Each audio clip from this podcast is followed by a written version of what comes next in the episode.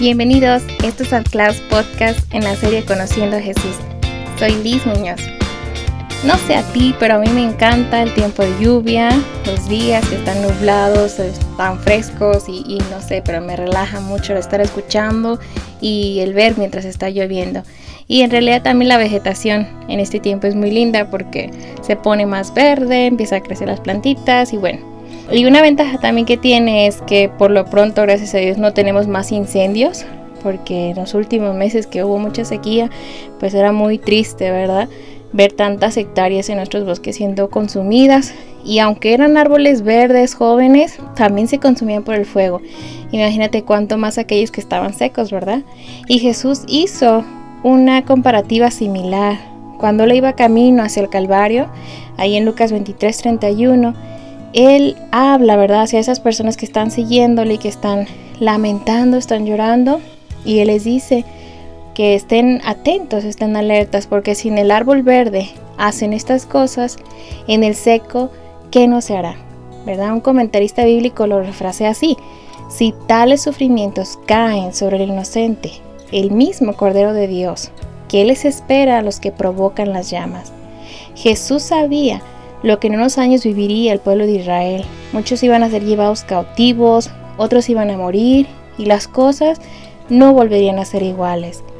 Si Jesús, siendo inocente, el Hijo de Dios, al llevar sobre Él mismo nuestros pecados, Él sufrió el precio por ese pecado, la muerte, ¿verdad? Entonces, ¿cuánto más aquellos que merecemos el castigo? ¿Cuánto más aquellos que ofendemos al Señor, que hemos pecado? Nuestro Dios es un Dios justo, y aun cuando muchos piensan que no es así al ver las injusticias o la maldad en este mundo, Dios es justo. Llegará el día en que todos comparezcamos ante el tribunal de Cristo para que cada uno reciba lo que le corresponda, según lo bueno o malo que haya hecho mientras vivió en el cuerpo, dice 2 Corintios 5:10. Entonces solo hay dos opciones en ese día del juicio o serás recompensado al haber confiado en Jesús como tu Salvador, o sufrirás castigo por haberle rechazado. El Señor de los ejércitos celestiales dice, el día del juicio se acerca, ardiente como un horno. En aquel día el arrogante y perverso será quemado como paja, serán consumidos desde las raíces hasta las ramas, dice Malaquías 4.1. Si atraes el fuego, te quemarás si vivimos apartados de Jesús, nos vamos a secar. Seremos el combustible perfecto para ser quemados, consumidos. Confía ahora en Jesús como el único que puede salvarte, que solo Dios puede perdonar tus pecados y que Él puede ayudarte en los tiempos difíciles. Si Jesús atravesó tribulaciones, entonces si Él así pasó, ¿qué nos espera a nosotros? A veces el pensar que no merecemos las dificultades en la vida o creer y decir es injusto que me esté pasando esto, pues es una manera errónea de pensar, porque Jesús mismo padeció.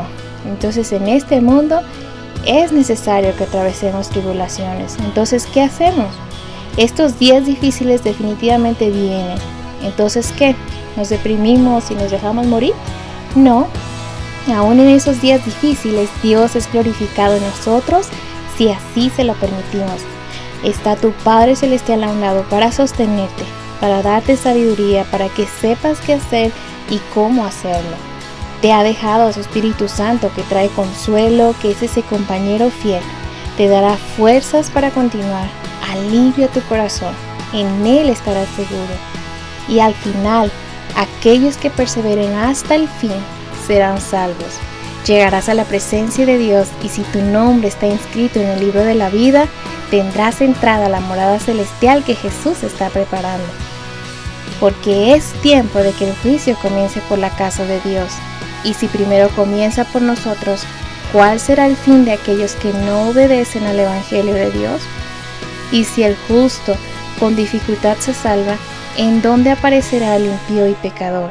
Eso dice en 1 de Pedro 4, 17 al 18. Es tiempo de que sigas clamando a Dios por la salvación del que está perdido. Si estás vagando sin sentido, si no tienes seguridad acerca de dónde pasarás la eternidad si hoy murieras, ven a Jesús. Hay esperanza en Jesús para ti. podemos orar por ti, así que búscanos. Y si te es posible, este domingo 4 de julio te estaremos esperando a las 11 y media de la mañana en Centro de Fe Angulo.